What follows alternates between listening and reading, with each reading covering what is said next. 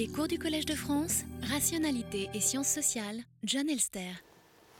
Mesdames et messieurs, bonjour. Je commence comme d'habitude par vous rappeler le plan du cours qui maintenant va bien. Oh non, c'était pas. On avait oublié de, de, le mettre sur le PowerPoint.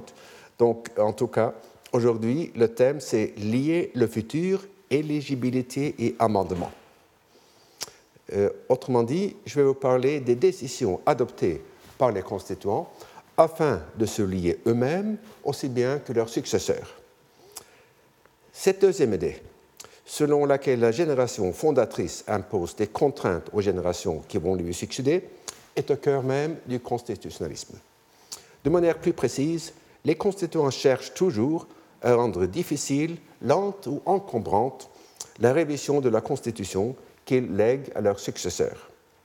Dans un cas stylisé, ils adoptent à la majorité de 51% des votes un article exigeant que les révisions futures de la Constitution se fassent à la majorité des deux tiers. Cette contrainte constitue un joug salutaire selon les uns, une tyrannie inacceptable selon les autres. La plus grande partie du cours aujourd'hui sera consacrée au débat de ces questions dans la Constituante. Je commence pourtant par la première question dont l'Assemblée française offre un exemple privilégié. Il convient de préciser d'abord qu'il ne s'agit pas d'une autolimitation des constituants dans l'exercice de leur fonction constituante. C'est en effet le propre d'une Assemblée constituante de ne vouloir subir aucune contrainte, ni substantielle, ni procédurale, et de rejeter toute tentative de la part des autorités en amont de leur en imposer. Sans doute, toute assemblée a-t-elle besoin d'un règlement, et la Constitution en a adopté un le 29 juillet 1789. Mais comme nous l'avons vu lors du cours sur la nuit du 4 août, sous l'impulsion de la peur, l'Assemblée n'a pas hésité à violer les contraintes qu'elle venait, pourtant de se donner.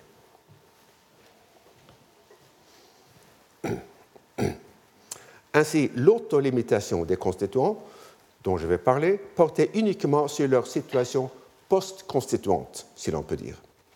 La constitution qu'ils étaient en train de faire allait déterminer un régime politique comportant des institutions qui seraient source de revenus et de pouvoir, des ministères, des sièges dans l'Assemblée nationale future, et ainsi de suite. Certains d'entre eux aspiraient sans doute à de telles places, ou du moins on pouvait les en soupçonner. On pouvait donc craindre qu'ils ne façonnent les nouvelles institutions afin d'en profiter au maximum. S'ils aspiraient au ministère, ils pourraient proposer que les ministres aient des pouvoirs étendus et des traitements importants. S'ils voulaient se faire élire à la première assemblée législative, ils pourraient proposer une constitution qui affaiblisse les pouvoirs des branches exécutives et judiciaires au profit de la branche législative. Là encore, ils pourraient voter des salaires importants pour les députés futurs dans l'espoir d'en profiter un jour. Toutes choses égales par ailleurs, il serait évidemment bon de pouvoir écarter de tels soupçons. Dans mon cours sur la Convention fédérale de Philadelphie de l'année dernière, j'ai déjà indiqué comment les constituants américains firent face à un problème semblable.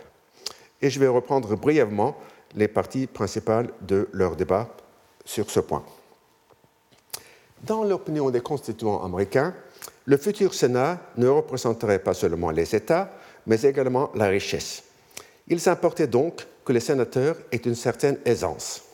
George Mason proposa d'imposer les qualifications économiques aux sénateurs, comme on le faisait dans la plupart des États. Le General Pinckney proposa de faire élire les sénateurs aisés par autosélection plutôt que par sélection directe.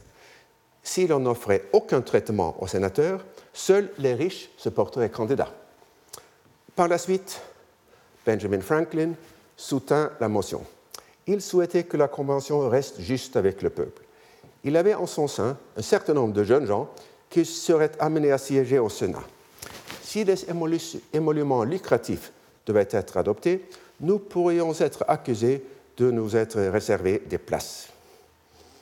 Tandis que la Convention ne vota pas sur la proposition de Mason, celle de Pinckney, appuyée donc par Franklin, fut rejetée de justesse, six votes contre cinq.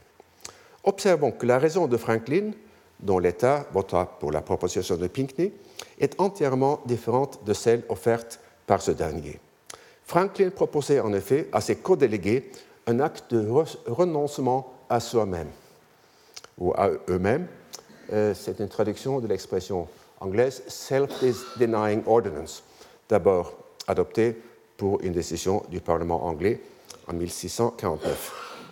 Donc, Franklin proposait à ses collègues co-délégués un acte de renoncement à eux-mêmes, semblable aux deux décisions de la Constituante auxquelles je vais maintenant m'intéresser.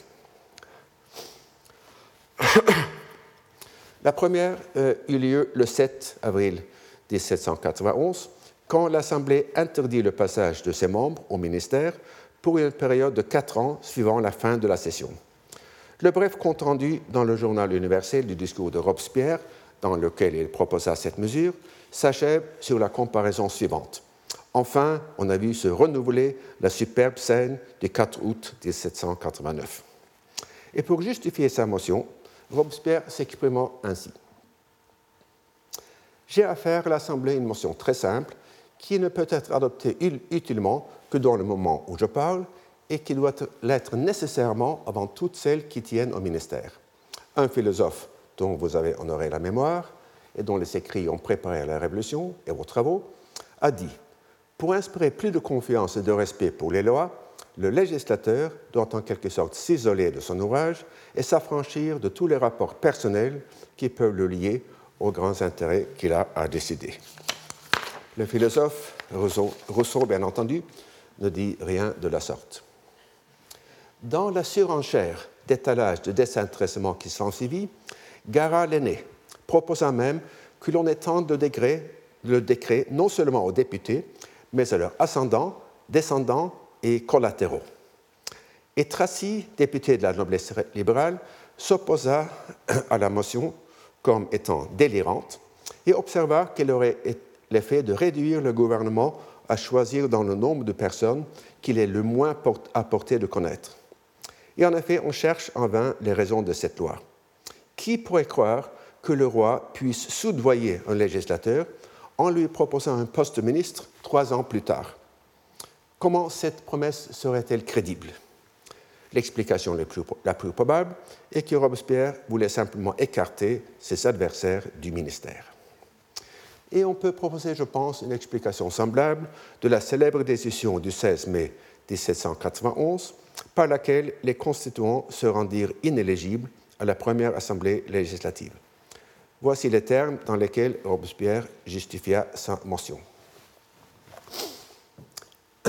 Il me semble convenable et utile sous tous les rapports qu'avant de fixer définitivement les pouvoirs de la législature, le mode d'élection qui devait y conduire, il m'a paru, dis-je, très convenable et très utile que le législateur lui-même se désintéressât dans cette grande question. Il m'a paru qu'il était beaucoup plus intéressant que nos délibérations sur le corps législatif comme des citoyens qui devraient bientôt rentrer dans la classe commune, plutôt que de délibérer comme des législateurs qui pourraient continuer d'être membres du corps qu'ils allaient organiser.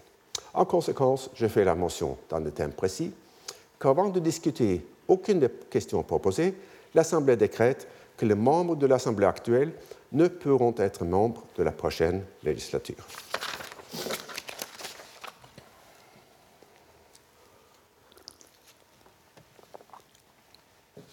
Cet appel au désintéressement eut son effet.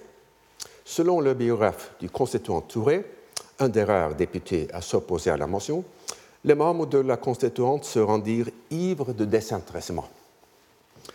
Bien que cette mention fût adoptée à l'unanimité, les motivations des constituants étaient sans aucun doute très variées.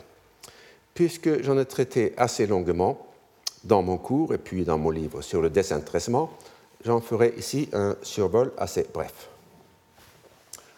Chez Robespierre lui-même, l'appel au désintéressement était une couverture pour des fins partisanes. Il voulait que la première assemblée soit composée d'hommes inexpérimentés, ce qui laisserait le vrai pouvoir aux clubs radicaux. À la droite de l'Assemblée, on pensait qu'une assemblée législative permettrait au roi de s'imposer. Il faut se rappeler ici que tout cela se passait avant Varennes.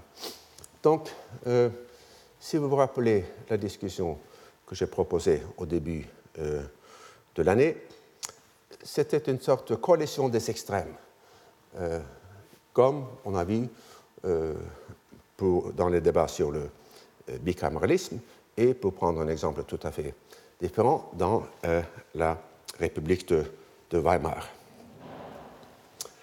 Puis certains constituants qui craignaient une défaite humiliante dans les élections à la première assemblée étaient sans doute contents de ne pas pouvoir se présenter. Il est intéressant de constater que dès le mois de décembre 90, Mirabeau soulevait déjà cette hypothèse dans sa correspondance secrète avec le roi. Il explique que dans son système, il importe d'affaiblir l'Assemblée future. À cette fin, l'un des décrets qu'il faudrait proposer serait qu'aucun député de cette Assemblée ne pût être réélu. Comme le nombre des députés qui ont perdu l'espérance d'être nommés de nouveau l'emporte sur ceux qui ont des droits à une réélection, et que les premiers seraient bien aisés de cacher leur impuissance par une incompatibilité légale, je suis porté à croire qu'un tel décret serait adopté. Il a dû sans doute avoir, y avoir des députés qui votaient pour la motion pour cette raison. D'autres étaient sans doute terrorisés par la demande de l'appel nominal. Comme le dit le constituant Kustine, on connaîtra ainsi ceux qui veulent être réélus, comme si la seule preuve d'une motivation désintéressée aurait été un comportement contre-intéressé. Certains députés étaient sans doute motivés par le désir d'exhiber leur comportement désintéressé pour faire croire à une motivation désintéressée devant leur père et devant le public, comme cela s'était déjà passé le 4 août. Et enfin, certains ont pu être motivés par un vrai désintéressement qui n'avait besoin d'aucun public, euh, ni externe ni interne. De manière générale, les historiens, s'accordent pour penser que cet acte de renoncement à soi-même eut des conséquences désastreuses. Dans le résumé de François Furet, la non-rééligibilité des constituants permet à Robespierre de marginaliser des adversaires expérimentés comme le chef Feuillant, et de donner du coup un poids supplémentaire aux militants de la Révolution parisienne qui détiendront seuls l'avantage de l'ancienneté. Par là, son influence à lui, qui courtise assidûment les clubs, sera renforcée, y compris sur les parlementaires tout neufs. On peut quand même se demander, s'il n'y avait pas eu la fuite à Varennes, si peut-être le calcul de la droite, euh, une assemblée faible permettrait aux roi de s'imposer, ne se serait pas révélé exact. On ne le saura jamais.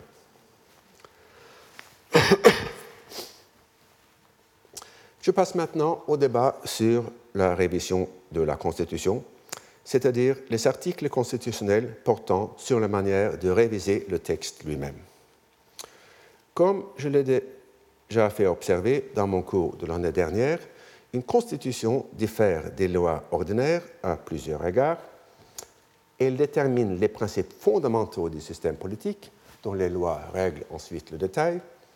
La constitution détermine les procédures par lesquelles on établit les lois ou d'autres principes normatifs. En cas de conflit entre la Constitution et une loi, la première l'emporte sur la deuxième.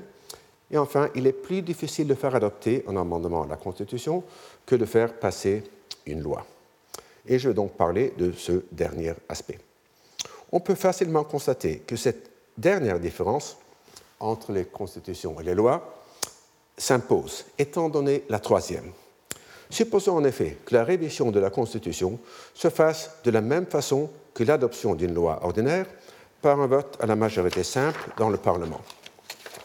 En cas de conflit entre la Constitution et un projet de loi, l'Assemblée pourrait alors faire en deux pas ce qu'elle ne saurait, faire en un seul, modifier d'abord la Constitution à la majorité simple et adopter ensuite la loi par la même procédure.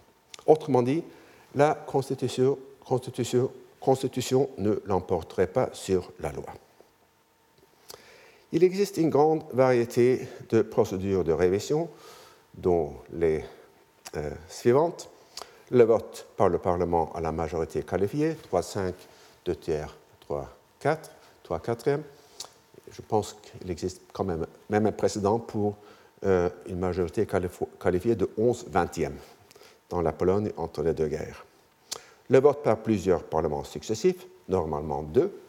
On verra que dans le cas français, ils ont imposé le vote par quatre parlements successifs, ou la proposition par trois et l'adoption par euh, le quatrième. Et enfin, dans les régimes fédéraux, un vote à la majorité simple dans une majorité simple ou qualifiée des législatures des États. Et toutes ces procédures peuvent se combiner entre elles et aussi se combiner avec un référendum. Avant de me pencher sur les solutions proposées et finalement adoptées par les constituants français, je voudrais faire quelques remarques générales sur les avantages d'avoir une constitution rigide, c'est-à-dire difficile à réviser. Il me semble qu'il relève premièrement de la constitution en tant qu'organisation du soupçon et deuxièmement de la constitution en tant qu'instrument économique. Je m'explique.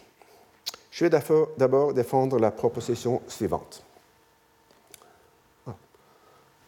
Euh, une des tâches essentielles d'une constitution est d'empêcher les tenants du pouvoir de s'en servir pour le maintenir et l'accroître. Bien que le fait d'incarner la méfiance et le soupçon ne suffise pas à circonscrire la tâche des constitutions, on peut penser que c'est une condition essentielle sans laquelle leur fonction constructive serait subvertie.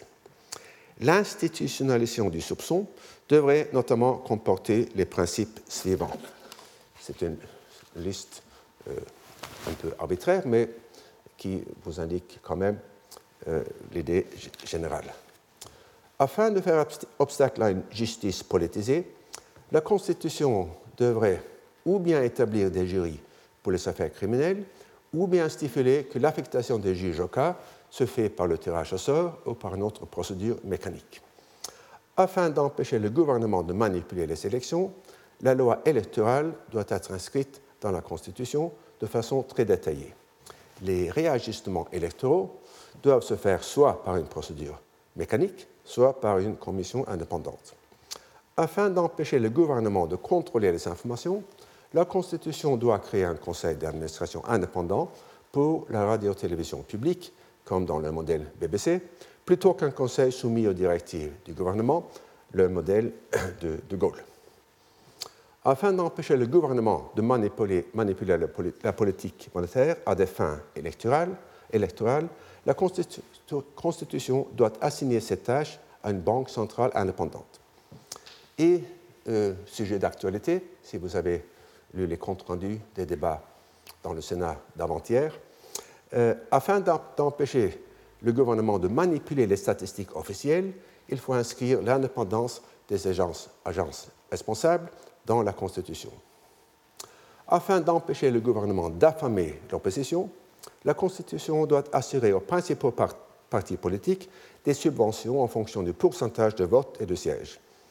Afin d'empêcher le gouvernement de marginaliser l'opposition, la Constitution doit assigner la présidence de la Commission des finances du Parlement à un membre de l'opposition.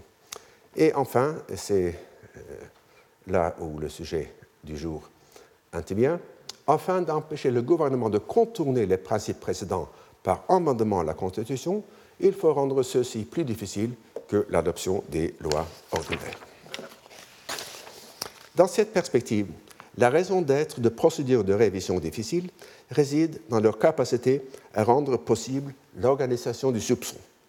On pourrait dire aussi que la difficulté d'amendement à la Constitution sert la démocratie, puisqu'elle empêche le gouvernement de se maintenir au pouvoir par d'autres moyens que le succès aux urnes dans des élections non manipulées.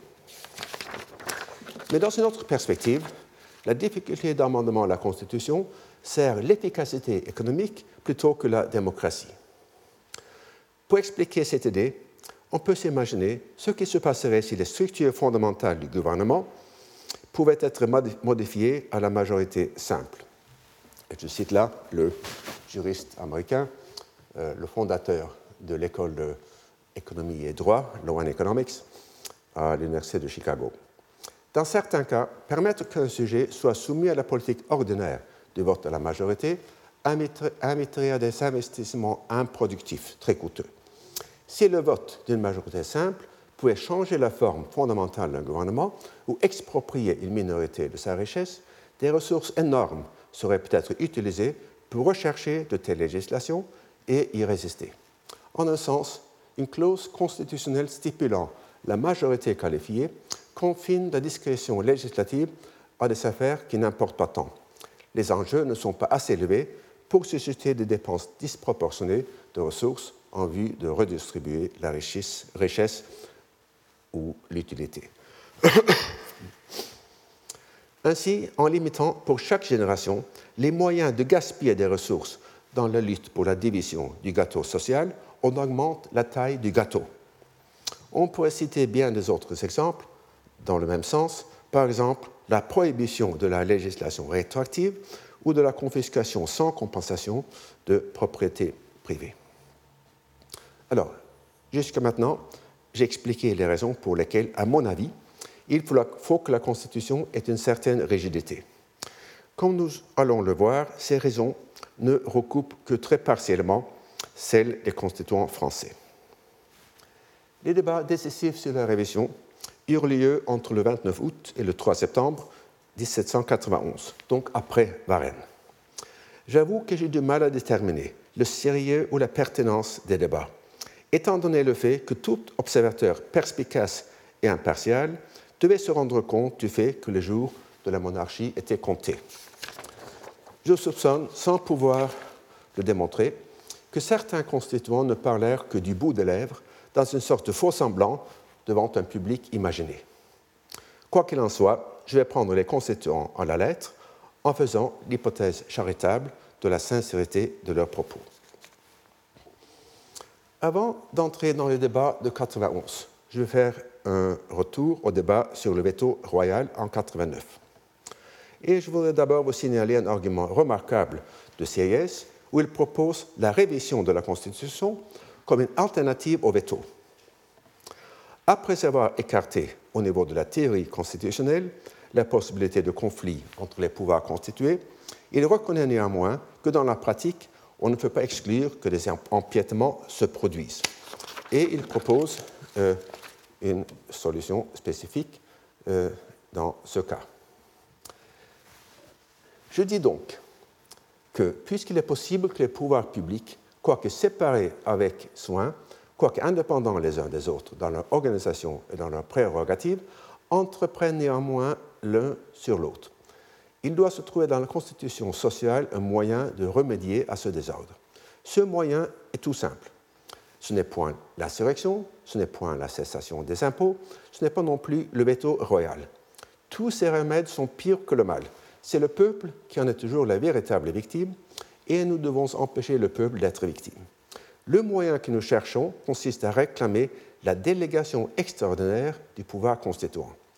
Cette convention est en effet l'unique tribunal où ces sortes de plaintes puissent être portées. Cette marche paraît si simple et si naturelle tant en principe qu'en convenance, que je crois inutile d'insister davantage sur ce véritable moyen d'empêcher qu'aucun des pouvoirs publics n'empiète sur les droits d'un autre. On remarque sans doute qu'au moins cette espèce de veto est impartial. Je n'en fais pas un privilège exclusif pour les ministres. Il est ouvert, comme il doit l'être, à toutes les parties du pouvoir public. Je viens de prouver que la constitution du pouvoir exécutif et la prérogative royale n'ont rien à craindre des décrets du pouvoir législatif, et que si les différents pouvoirs se mettent à usurper l'un sur l'autre, le vrai remède à ce désordre public n'est point le veto royal, mais un véritable appel au pouvoir constituant, dont la partie lésée a droit alors de demander la convocation ou la délégation nationale. Permettez-moi d'ajouter en passant que cette convocation extraordinaire ne peut être que paisible dans un pays où, dont, toutes, les, parties seront organisées, etc. Euh, donc, CIS soulève ici une question cruciale qu'on va retrouver tout au long des débats de 91. Dans le cas d'une révision de la Constitution, quel organe ou quels organes vont déclencher le processus? Je reviendrai sur la gamme des réponses proposées par les constituants en 91. Pour l'instant, je vous invite seulement à constater l'originalité de la réponse de CIS, selon laquelle la partie lésée aurait le droit de demander la convocation d'une assemblée de révision. Or, comme toute partie pourrait prétendre être lésée afin de mettre une assemblée de révision au service de ses propres fins, l'idée est évidemment moins impartiale que ne le prétend CIS.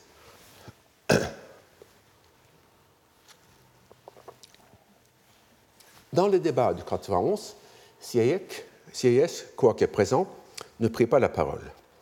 Or, dans une intervention importante, sur laquelle je reviendrai plusieurs fois par la suite, Pétillon se fit l'écho des propositions dont je, viens de, de parler, du moins de certaines d'entre elles. Selon lui, le conflit entre les pouvoirs constitués est non seulement possible, mais inévitable. Et la seule manière d'y répondre, c'est la convocation d'une convention de révision. Donc il affirme d'abord que si une convention est nécessaire pour l'établissement de l'ordre dans les circonstances impérieuses que nous venons d'exposer, il n'est pas moins nécessaire pour le maintenir, pour le conserver dans toute sa pureté et empêcher ces circonstances de se reproduire. Puis il explique plus longuement le caractère inévitable, selon lui, de conflits entre la branche euh, législative et la branche exécutive. Supposer la meilleure constitution, c'est-à-dire le meilleur partage des pouvoirs, abandonner le pouvoir législatif et le pouvoir exécutif librement à eux-mêmes, il est impossible qu'ils ne se rencontrent pas dans leur marche, qu'ils ne se heurtent pas, qu'ils ne fassent pas des tentatives et ne commettent pas des usurpations, et que dans cette lutte journalière, l'un ne finisse, au bout de quelque temps, par prendre un ascendant décidé sur l'autre. Tous les hommes, comme tous les corps, tendent invinciblement vers l'autorité, c'est une pente naturelle et irrésistible. Si vous n'avez pas un pouvoir régulateur, un pouvoir qui, par son ascendant, rétablisse l'équilibre en faisant rentrer chacun dans les limites dont il s'est écarté, vous exposez la chose publique à un bouleversement absolu, vous exposez la Constitution à une subversion totale, euh, puisque le partage des pouvoirs sera dérangé ou détruit, que le pouvoir législatif usurpera le pouvoir exécutif, ou, ce qui est plus vraisemblable et plus conforme aux événements, le pouvoir exécutif envahira le pouvoir législatif. Ce texte invite évidemment à certaines questions, notamment celle de savoir comment et par qui sera constaté le déséquilibre. Comme nous allons le voir, Pétillon n'adopte pas la solution proposée par CIS, à savoir de donner à la partie lésée le droit de convoquer l'Assemblée de révision. Avant d'exposer la solution proposée par Pétillon, je vais faire encore un retour au débat sur le veto en 89. Dans une intervention dont je vous ai déjà parlé dans le cours du 10 mars, le duc de la Rochefoucauld affirme d'abord la nécessité du veto, tout en ajoutant que, ajoutant que celui-ci ne suffit pas. Mais toutes ces précautions, euh, le veto peut être une sorte de bicaméralisme euh, mou, ne suffisent pas. Euh, encore pour assurer la nation contre la tendance de tous les pouvoirs à accroître leur autorité. Il lui faut un moyen de corriger les habits qui se glissent dans les meilleures institutions et de suivre même, pour améliorer sa constitution, le progrès des Lumières que le temps amène toujours avec lui. Et ce moyen est fort simple. Il faut qu'à des époques déterminées, une convention nationale composée de représentants choisis par cette unique fonction vienne examiner la Constitution et apporter les modifications nécessaires. Un écrivain célèbre, philosophe profond et patriote vertueux, a fixé cette période à 20 ans, afin que chaque citoyen ait la presque certitude de consentir une fois dans sa vie aux lois qui le gouvernent. Cette détermination doit encore être l'objet d'un examen approfondi, mais il est hors de doute que cette faculté réservée à la nation et de droit est nécessaire pour maintenir sa liberté contre les erreurs et les fautes de la législature ordinaire. C'est le discours du 3 septembre 89. La Rochefoucauld anticipe le diagnostic de Pétion ainsi que la solution proposée par celui-ci. Comme vous pouvez le constater, la proposition de convention périodique à des époques fixes reçoit ici deux justifications distinctes. D'une part, il faut de temps en temps dérouiller la mécanique constitutionnelle et éliminer les vices qui ne manqueront pas de s'y introduire. C'est là un souci d'efficacité. À celui-ci s'ajoute le souci de préserver le droit de chaque individu de pouvoir, du moins une fois dans sa vie, influer sur les lois sur lesquelles il vit. La Rochefoucauld adopte ici une idée de Condorcet, formulée par celui-ci euh, en 89 également dans les termes suivants. D'ailleurs, aussi euh, un texte également cité par Pétion en 91 on peut regarder comme unanimement reçu toute loi acceptée par la pluralité des nations parce qu'on peut supposer que vu la nécessité de recevoir la loi ou de la rejeter, et celle de préférer l'opinion du plus grand nombre, ceux qui rejetaient une loi proposée ont cependant formé le vœu de s'y soumettre, si elle était conforme à l'opinion de la pluralité. Ainsi, l'approbation donnée à une loi par cette espèce d'unanimité peut s'étendre à tout le temps où ceux qui existaient à cette époque continuent de former la pluralité, puisque tous ont pu consentir à se soumettre à cette loi pour ce temps. Mais cette approbation cesse d'avoir la même valeur lorsque ces individus ne forment plus la pluralité de la nation. La durée de toute loi constitutionnelle a donc pour véritable limite le temps nécessaire pour que la moitié des citoyens existants au moment de l'acceptation de la loi ait été remplacée par de nouveaux citoyens. Espace facile à déterminer et qui est de 20 ans environ si la majorité est fixée à 21 ans et de 18 si elle est fixée à 25. La même observation a lieu pour une constitution faite par une convention, parce que dans ce cas, la pluralité des citoyens et par elle l'unanimité ont consenti à se soumettre à cette constitution. Le raisonnement dans le texte que j'ai souligné semble un peu spécieux, mais ce n'est pas ici l'occasion d'en parler. Pour mes propos, il est plus important de se demander, à propos du raisonnement de La Rochefoucauld, pourquoi la périodicité, périodicité requise pour le déverrouillage coïnciderait avec celle requise par le respect des droits individuels. En 1791, Pétion reprend le même double argument sans essayer de justifier, lui non plus, pourquoi les deux critères aboutiraient au même résultat. Il existe une expression anglaise If it ain't broke, don't fix it. Il ne faut pas réparer une chose qui n'est pas cassée. Inversement, si elle est cassée, il faut bien la réparer. Ainsi, les systèmes de La Rochefoucauld et de Pétion, avec des, conventions périodiques à des époques fixes, comportent deux risques opposés. Ou bien on convoquera une assemblée de révision lors même qu'il n'y a rien de cassé, ou bien on ne la convoquera pas quand on en, on en aura besoin. Le premier risque semblerait le moins grave, c'est-à-dire la convocation d'une assemblée quand il n'y a pas de problème à régler, et il est sans doute effectivement. Si tout va bien, l'assemblée de révision peut se contenter de constater qu'il n'y a pas lieu à révision.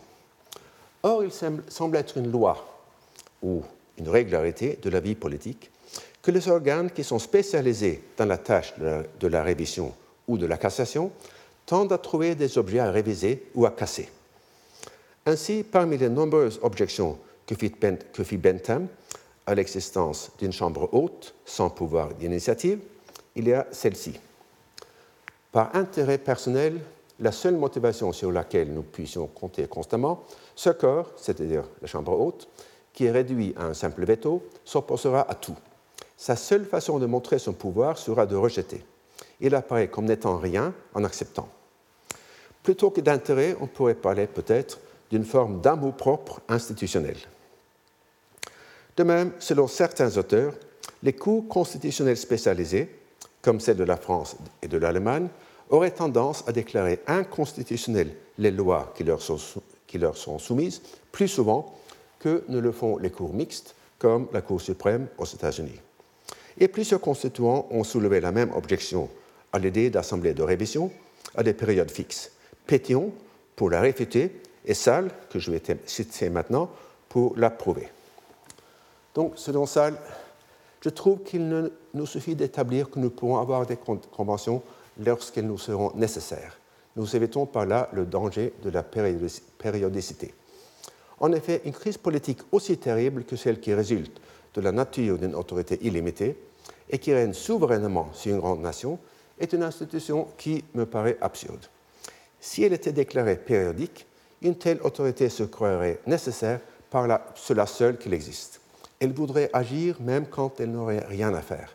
Elle finirait par renverser l'État.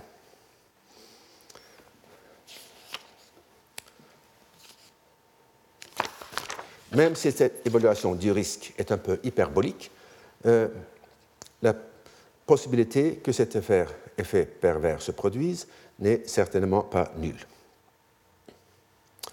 Le second risque qu'encourait le système de La Rochefoucauld et de Pétillon est sans doute plus substantiel. Si on laisse en place un système sous-optimal pendant 20 ans, on risque de casser la mécanique tout entière. Quoi que l'on puisse penser du projet de CIS, il avait du moins l'avantage de lier la convocation d'une convention à un dysfonctionnement précis du système. De même, en 1991, Salle proposa un régime qu'il résuma dans le terme suivant.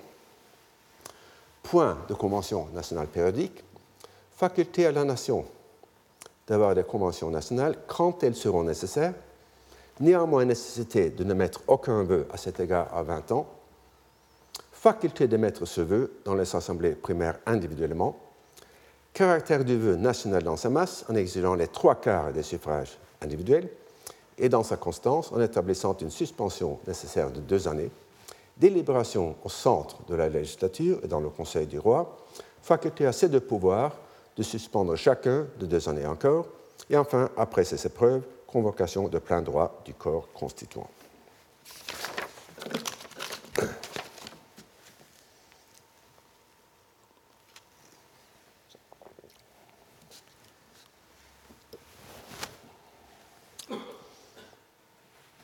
Pour justifier sa proposition de donner le droit d'initiative aux assemblées électorales primaires, Salle fait appel à un argument que déploient également certains avocats des conventions périodiques.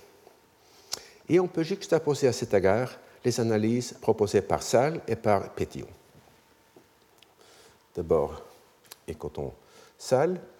Quant aux autorités constituées, je pense bien qu'elles doivent avoir leur action sur un tel vœu elles doivent surtout le constater, le vœu de, euh, convoquer une assemblée de révision.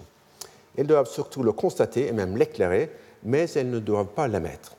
En effet, ce ne sera presque jamais que contre elles qu'il faudra appeler la force d'une convention nationale. Une bonne constitution ne se déprave que par les abus, c'est-à-dire par la corruption des pouvoirs. Est-il naturel de penser que ces pouvoirs ainsi corrompus appelleraient, ni, appelleraient le souverain le nid est une coquille, appellerait le souverain pour les renfermer dans leurs limites. Donc ça, c'est euh, Salle, puis euh. Euh, puisqu'il n'est pas possible et qu'il répugne à tous les principes d'investir une législation des pouvoirs d'une convention, puisque les conventions ne peuvent être permanentes, puisqu'elles n'auraient jamais lieu, ou seulement par la voie de l'insurrection, si on entendait qu'elles fussent demandées par la majorité des assemblées primaires, et que pour, Pourtant, il est indispensable qu'une nation puisse revoir sa constitution. Il ne reste plus pour y parvenir que les conventions à époque fixe, et déterminée. Bien que les deux phrases que j'ai soulignées expriment des idées légèrement différentes, elles se rapportent toutes les deux à la distinction entre le pouvoir constituant et le pouvoir constitué. Nous avons vu que Sieyès, le théoricien principal de cette distinction suggéra qu'un pouvoir constitué pourrait demander une convention de révision s'il se sentait, lésé. De leur côté, Salle et Pétillon sont d'accord pour penser qu'en tant que pouvoir constitué, une législature ne doit avoir ni la tâche de convoquer les assemblées de révision, ni assumer les pouvoirs de celles-ci. Tout en partageant donc ces prémices, Salle et Pétillon en tirèrent des conclusions opposées.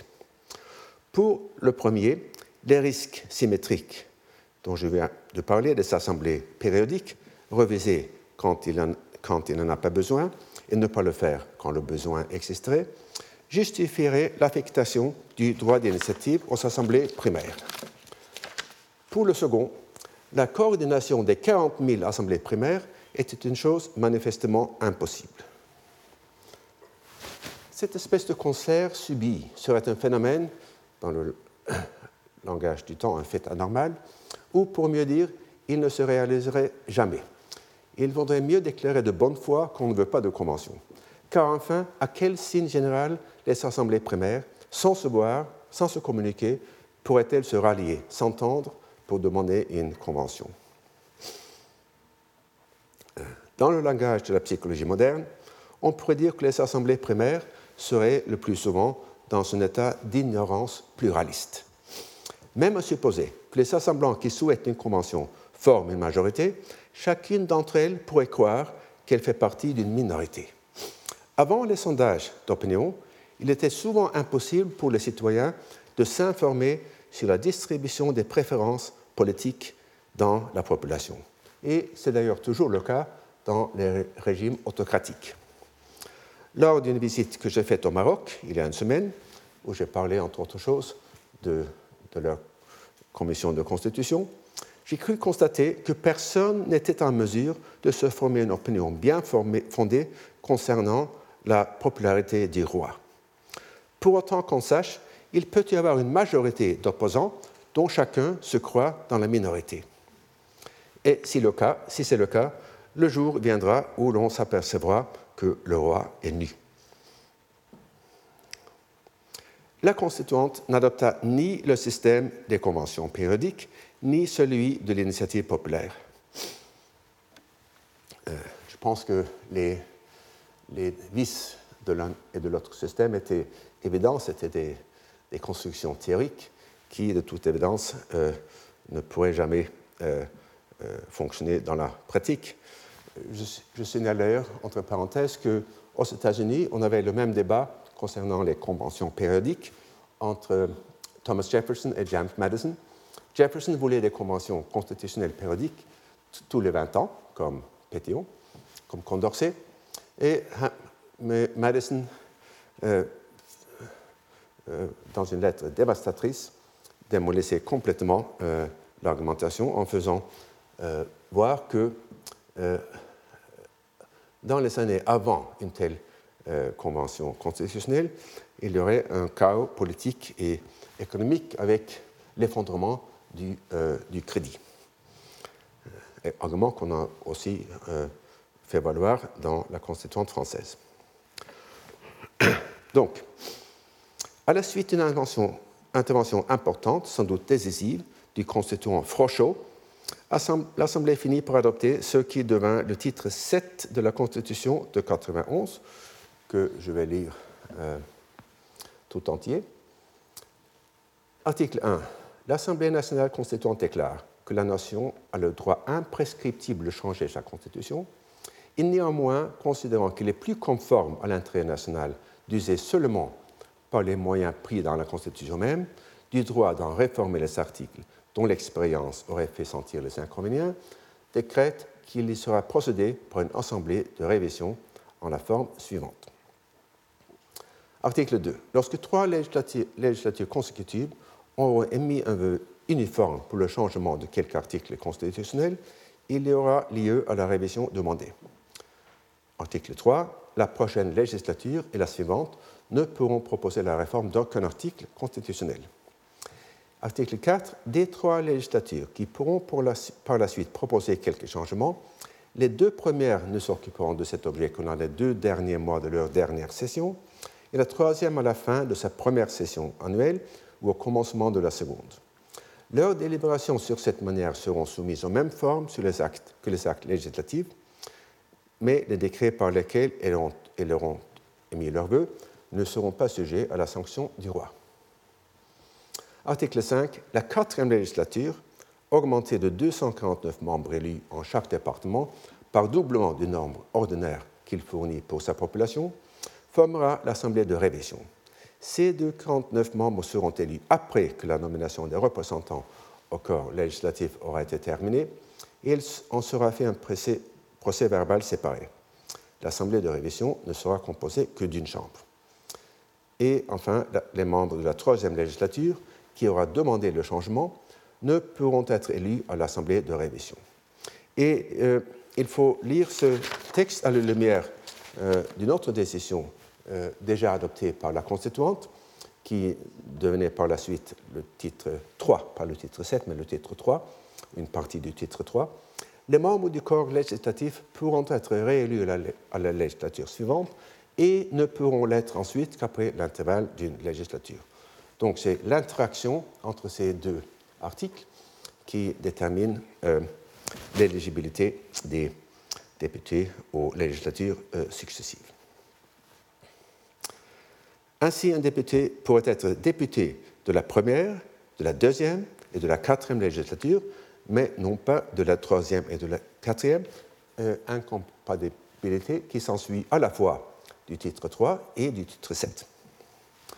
Je vous signale ces détails afin de vous présenter deux opinions opposées sur les effets d'incitation produits par ce régime assez compliqué.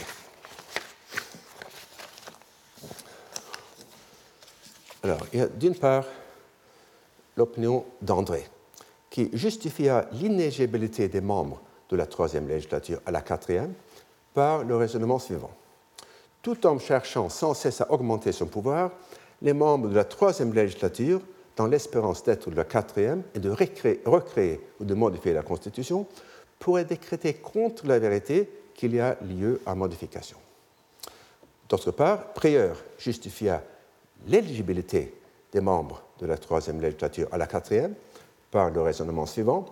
Comme tous les hommes qui ont des pouvoirs tentent toujours à les perpétuer, les mêmes hommes ne voudront pas, s'ils sont inéligibles, qu'il y ait lieu à révision parce qu'ils craindront de ne pas être de la législature suivante. Autrement dit, si les membres de la troisième législature étaient éligibles à la quatrième, ils auraient intérêt à décréter faussement qu'il y a lieu à révision afin de faire partir de cette assemblée importante. S'il était inéligible et n'avait pas fait partie de la deuxième législature, il serait intérêt à décréter faussement qu'il n'y a pas lieu à révision afin de ne pas perdre leur place dans l'Assemblée. Et c'est un cas exemplaire, me semble-t-il, pour l'étude des effets pervers en politique et pour la difficulté de créer par des méthodes d'incitation euh, des, euh, des, des choix euh, dans, socialement désirables. Je vais conclure par considérer de manière un peu plus détaillée les arguments des constituants en faveur du système des quatre législatures successives. Les débats ne sont pas sur le sujet de la clarté et de la netteté souhaitable, mais il me semble que l'idée principale est de faire accepter ou rejeter par le peuple les projets de réforme formés par la législature. Les deux extraits suivants des débats sont à cet égard représentatifs. Je dois aussi vous dire que je m'aventure là sur un terrain où je ne me sens pas très à l'aise. Euh, je comprends très bien l'idéologie des constituants. il me reste toujours un monde un peu étranger, mais néanmoins, euh, je ferai de mon mieux pour expliquer euh, ma lecture des textes.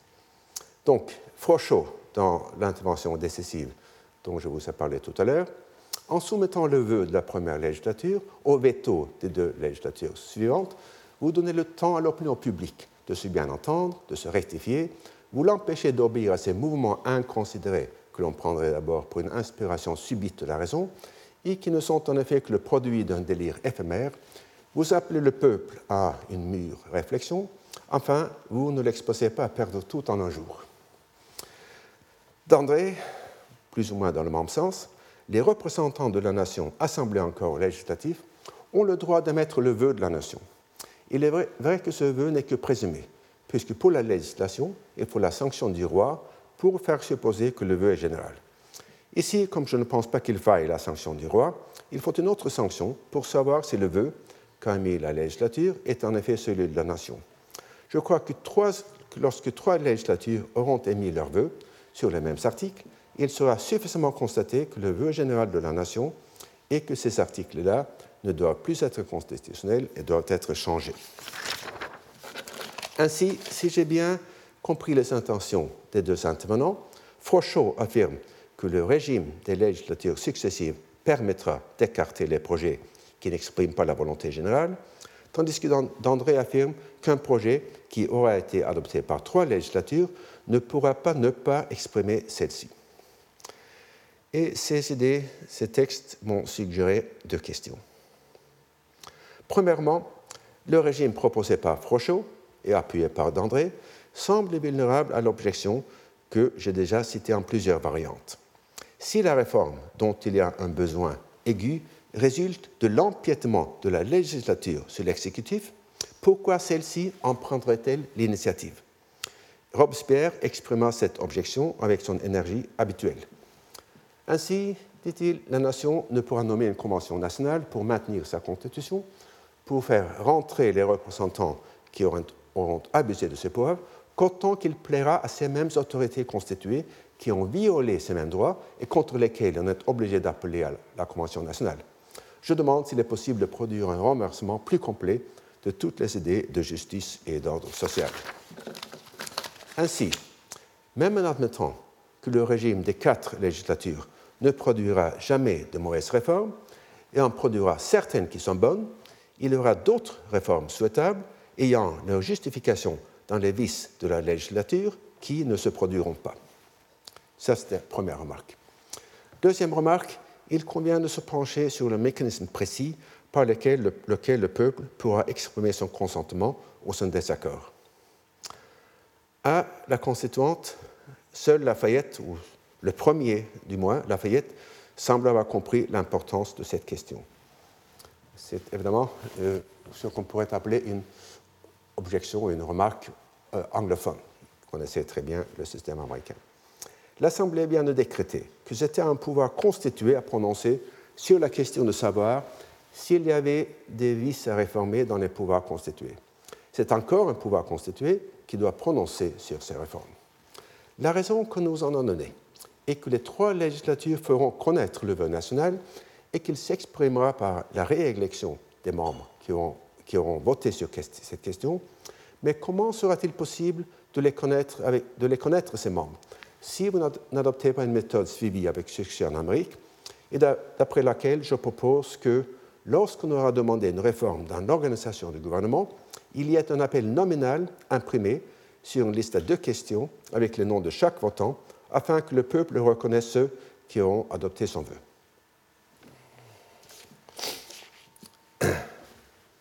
Euh, dans l'Assemblée, d'André euh, se dit spontanément d'accord, mais l'Assemblée euh, décida de renvoyer le projet au comité. Et quand Prieur, pour son propre compte, relança le projet le lendemain, le constituant Camus y exprima son opposition par un raisonnement, si on peut le dignifier par ce nom, qui exprime très bien l'idéologie rousseauiste d'une grande partie de la constituante. Je dis qu'on ne doit pas procéder à l'appel nominal, au moins qu'on ne doit pas l'imprimer. Cette proposition est dangereuse, dans le moment actuel surtout. Prenez garde que la Constitution n'est pas achevée. Or, je craindrais que si l'on commençait par vous faire établir un principe qu'en matière de constitution, il faut un appel nominal, on ne finit par vous demander que, votre constitution décrétée fût de nouveau mise en délibération pour être soumise à un appel nominal. Or, je, je soutiens que cela ne doit pas être. La Constitution, c'est l'ouvrage de la majorité de nous tous.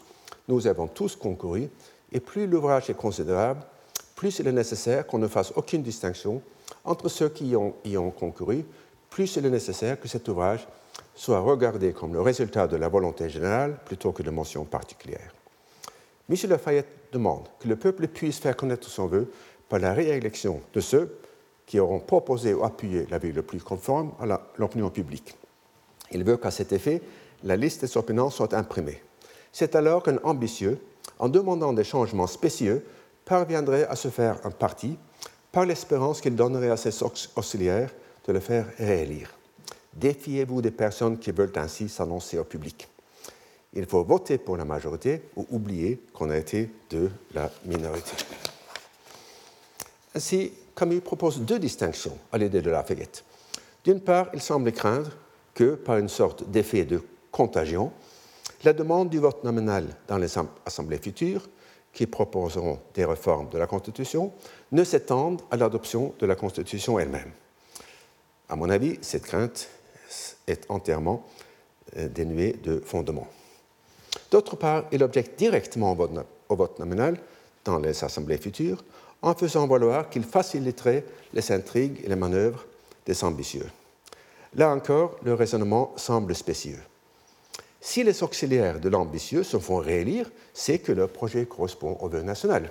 Il faut le, penser. Le discours de Camus fut très applaudi et Prieur retira sa motion, c'est-à-dire la motion proposée la veille par Lafayette. Mais le raisonnement de Lafayette me semble pourtant d'une justesse évidente. Comment en effet les élections pourraient-elles opérer le tri nécessaire entre les avocats des réformes et leurs opposants si leurs vues respectives ne sont pas connues? Si la proposition de réforme faite par une législature exprime ipso facto la volonté générale, il n'aura pas besoin de sanctions populaires.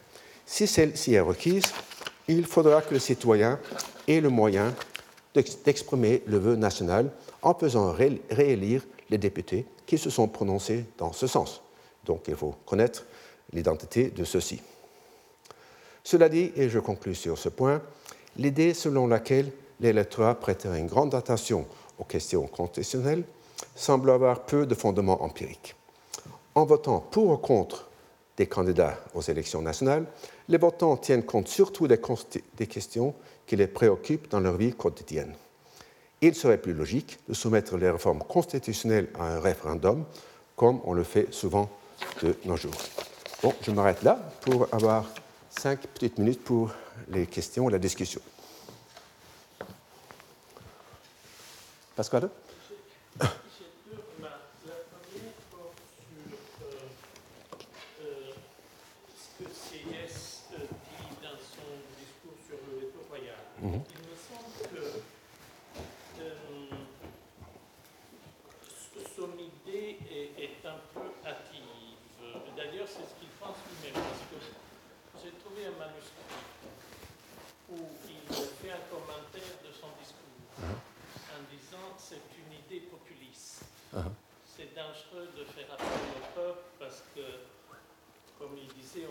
démocratie. Et ça, c'est trop démocratique. Ça va déstabiliser le système.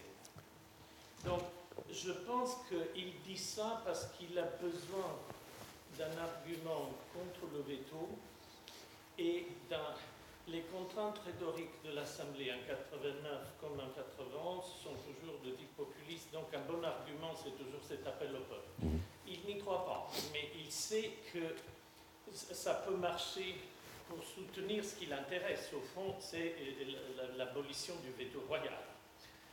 Quant au débat hmm, de 91, qui est fascinant parce qu'en plus ça n'a pas été vraiment étudié, sauf un petit peu par un, Italien, mais il me semble qu'il y a encore une fois une question importante qui est celle comme tu l'as dit au début, de, trouver des mécanismes de stabilisation de la Constitution.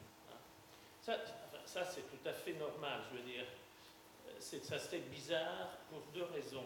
Que ceux qui écrivent la Constitution ne veulent pas la stabiliser. Ça serait un peu self-defeating. Ça serait comme de dire je fais quelque chose, mais vous allez le faire demain matin. c'est pas très, c'est pas très raisonnable. Ah, et surtout, tous ces gens-là sont des anti-despotiques, donc tous ils ont une philosophie du soupçon. C'est l'élément commun de, toute, disons, euh, l'idéologie révolutionnaire. Il faut avoir du soupçon vis-à-vis du pouvoir. Donc, ils, veulent Pas seulement contre le despote, ah, aussi contre le, la, législature. Contre le pouvoir, mmh, absolument. Mmh. Contre le pouvoir d'une manière générale, oui. Mais alors, ça c'est leur euh, préoccupation réelle. Et puis, il y a toujours cette rhétorique populiste. Et donc, ils doivent trouver, d'une manière ou d'une autre, une place pour le peuple. Alors, tes, remarques sont justes, c'est-à-dire tout ça, tu t'imagines les citoyens de, Bayen, je, ne sais pas, des Alpes-Maritimes, nous s'intéresser de questions techniques, c'est une fantaisie. Mais ils ne peuvent pas faire autrement. Parce que, une fois qu'on a dit notre pouvoir vient du peuple, le pouvoir de réviser la Constitution, il doit fabriquer un machin comme quoi le peuple a un rôle. Ils y croient, ils n'y croient pas, je n'en sais rien. Mais disons, c'est une contrainte. Mais parce, oui, parce que toi, tu connais très bien les débats de l'époque. Est-ce que dans la première constituante, le mot référendum ou l'idée référendum a jamais été euh, lancé pour, euh, pour donner un, rôle au peuple? Non, mais il y a tout le temps cette expression d'appel au peuple. Oui, oui, mais, mais oui, oui, ça je le sais, mais puisque le référendum, puisque le référendum résoudrait le problème que tu viens de mentionner, dont j'ai parlé aussi, c'est-à-dire les, les électeurs sont beaucoup plus intéressés par, par le prix de l'essence que par les, les, détails de la Constitution. Mais si, si la seule question qu'il leur est posée porte sur la Constitution, bon, alors, on n'a pas cette contamination de, des questions, questions, constitutionnelles par des questions euh, plus euh, terre à terre. Mais il me semble que, disons, la logique générale, c'est un mélange d'une culture élitiste au sens positif, d'une culture des Lumières, et d'une rhétorique populiste. Ils ne croient pas que le peuple doit prendre des décisions. Et ils ne veulent pas lui faire prendre des décisions. Mais de l'autre côté, ils ne peuvent pas euh, euh, dire euh, le contraire. Mhm. Donc ils sont pris dans cette contradiction incontournable mhm. entre un projet, disons, de éduquer le peuple, hein, même, même Condorcet, même un homme très à gauche et très honnête, et toute son idée c'est toujours il faut éduquer le peuple. Un, jour le peuple va décider, mais maintenant c'est nous qui... Et puis ce, vague rousseauisme qui est vague, parce que c'est pas ce que ça veut dire, de, faire tout dériver d'une manière, surtout, surtout le pouvoir constituant. Mm. On peut dire que les pouvoirs constitués, une fois qu'on est élu, bon, sont indépendants. Mais le pouvoir constituant, il faut faire rentrer quelque part ce peuple, et, c'est toujours un peu confus. Alors les choses intéressantes, c'est ce que tu disais sur les différents mécanismes de euh, pour euh, ceux. Mais je veux ajouter un point final, c'est que l'idée de CIS, je ne suis pas d'accord qu'il est un, euh, euh, non impartiel. Il est un peu naïf, mais au fond, l'idée qu'il, son intuition en 89, c'est l'intuition qu'on a utilisée après dans les cours constitutionnels de ce qu'on appelle l'organe-streit, c'est-à-dire que mhm. chaque fois qu'un organe de l'État a le soupçon d'être opprimé par un autre organe peut faire appel, évidemment pas au peuple, mhm. mais à une cour constitutionnelle. Hein. C'est ce que Sieyès va proposer en l'an 3, mhm. avec son jury constitutionnel. Mhm. Il faut substituer le peuple par, euh, euh, euh, par un agent différent. Mais cette idée que chaque partie du système peut faire appel, c'est ce qu'on a introduit avec la, la Cour constitutionnelle allemande en 1949, la Cour italienne, la Cour espagnole. Et c'est ce qu'on a refusé de faire, je pense, aux États-Unis, où les questions politiques sont. Euh, sont euh, bon. En, principe, c'est ce que. C'est la doctrine. Je pense que c'est plus compliqué. Euh, monsieur, vous avez une question Juste une dernière question, puisque je pense que vous avez levé, levé la main, non? Oui Oui, oui, allez-y. Ma question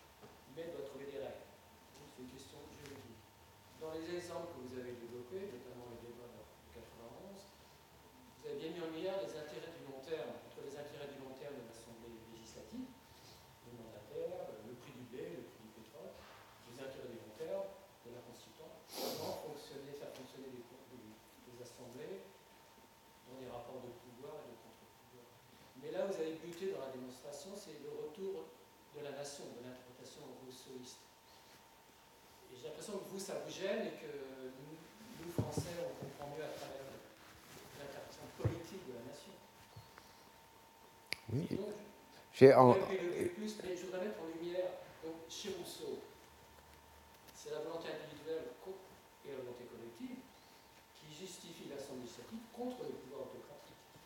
Mais je voudrais mettre un exergue toujours dans votre même méthode. J'ai été amené à relire la définition de la nation par Renan, qui assume l'histoire, le passé de la vie historique, mais elle assume en même temps la coexistence au quotidien. Donc ça renverse le problème. La nation assume le long terme, dans l'État, dans les mandataires, dans les constituantes, dans les procédures, mais elle doit assumer le jour le jour la manière de coexister, donc c'est les aspects législatifs. Tous les arguments de constitutionnalité style Philadelphie doivent répondre à cette double contrainte, à la fois des grands arguments du long terme, des rationalités au sens de mais la coexistence. Donc vous, votre raisonnement but entre les intérêts du long terme qui peuvent se distribuer à la CDS, l'idée de nation qui a une sorte de deus ex machina un peu théâtral, mais qui ne donne pas les raisons pour. Euh, j'avoue avoir un préjugé anti-rousseauiste très fort. Et j'ai expliqué mes, raisons, je pense que c'était dans le cours euh, ou bien de l'année dernière, ou, le cours de l'année d'avant, je ne me rappelle pas. C'est que pour Rousseau et ceux qui le suivent, le vote majoritaire ne détermine pas la volonté générale, mais la révèle. C'est comme s'il y avait un objet préexistant, comme la face cachée de la Lune, qu'il s'agit simplement d'observer par, des, euh, par des sondes d'espace ou par le vote majoritaire, une fois que la majorité de 50% a révélé la volonté générale, euh, euh, on n'a plus besoin de parler, puisque là, et ça c'est une métaphysique que je trouve absolument inacceptable, puisque incohérente, puisqu'il y a tant de paradoxes euh, du vote majoritaire, pas seulement celui du Condorcet, mais aussi un autre paradoxe que j'ai retrouvé chez Poisson en 1837, qui montre que la volonté générale, c'est-à-dire la volonté majoritaire est incohérente, puisqu'elle peut avoir des, euh, volontés majoritaires qui, euh, se contredisent. Donc, euh, c'est parce que les constituants n'étaient pas conscients de, cette incohérence fondamentale de la notion même de l'intérêt public. Nous savons aujourd'hui que c'est une notion, de manière générale, incohérente. on ne peut pas le sauf dans, certains cas spéciaux.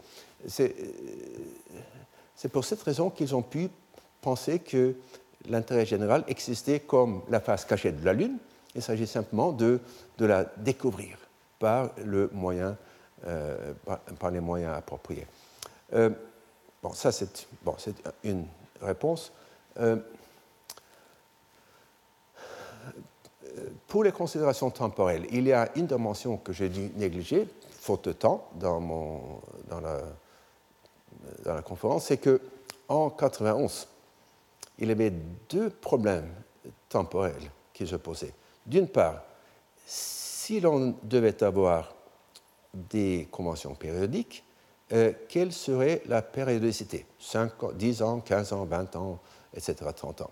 D'autre part, une question beaucoup plus aiguë, quand la première convention aurait-elle lieu il faudrait quand même donner le temps euh, pour la révolution de, finir, et surtout pour les opposants euh, de mourir, avant qu'on puisse entreprendre la révision de la Constitution. Donc c'était ces deux questions-là qui ont toutes, chacune une dimension temporelle, étaient très souvent confondues dans le débat. Et donc, ces questions de, court ou de long terme sont à la fois donc questions de principe et des questions euh, d'actualité. Bon. alors euh, merci et à, à la semaine prochaine. Retrouvez tous les contenus du Collège de France sur www.colège-2-france.fr.